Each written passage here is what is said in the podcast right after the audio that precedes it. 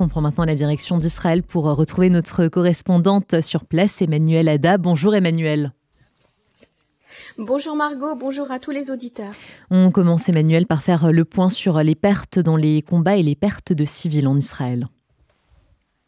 Oui, deux nouveaux soldats sont tombés au combat dans la bande de Gaza. Il s'agit de Arnon Moshe Avram Benvenistif Vaspi, âgé de 26 ans, originaire de Yesod, et Ilya Senkin, 20 ans, originaire de Nof Galil. Et puis une femme, une civile, âgée de 54 ans, est décédée hier soir d'un arrêt cardiaque suite à l'alerte avant les tirs de roquettes qui ont eu lieu sur tout le centre du pays. Que leur souvenir soit une bénédiction. Et puis cinq autres soldats ont été blessés grièvement euh, durant les combats. Et qu'en est-il de la situation sécuritaire à Gaza, Emmanuel?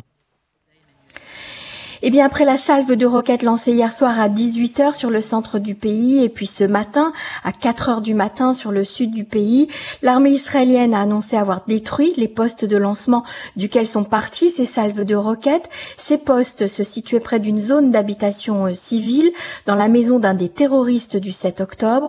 Les soldats israéliens ont découvert à l'intérieur de la maison des armes ainsi qu'un missile anti-char caché sous un lit de bébé.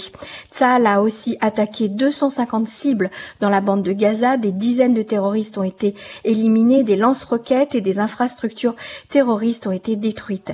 Ça a terminé l'encerclement du camp de Jabalia dans la bande de Gaza et a achevé la prise de Zetoun. Donc la stratégie euh, militaire de Tzal continue. Des combats de grande envergure ont lieu actuellement dans la ville de Khan Younes. Tzal déclare avoir frappé trois escadrons de missiles anti-chars du Hezbollah dans le sud du Liban en réponse aux attaques répétées sur le nord d'Israël. Euh, hier, huit attaques du Hezbollah ont eu lieu vers la frontière israélienne et on apprend qu'il y a peu de temps, des avions de Tzal ont attaqué et détruit des infrastructures militaires des terroristes du Hezbollah au sud Liban. La tension euh, monte très fort.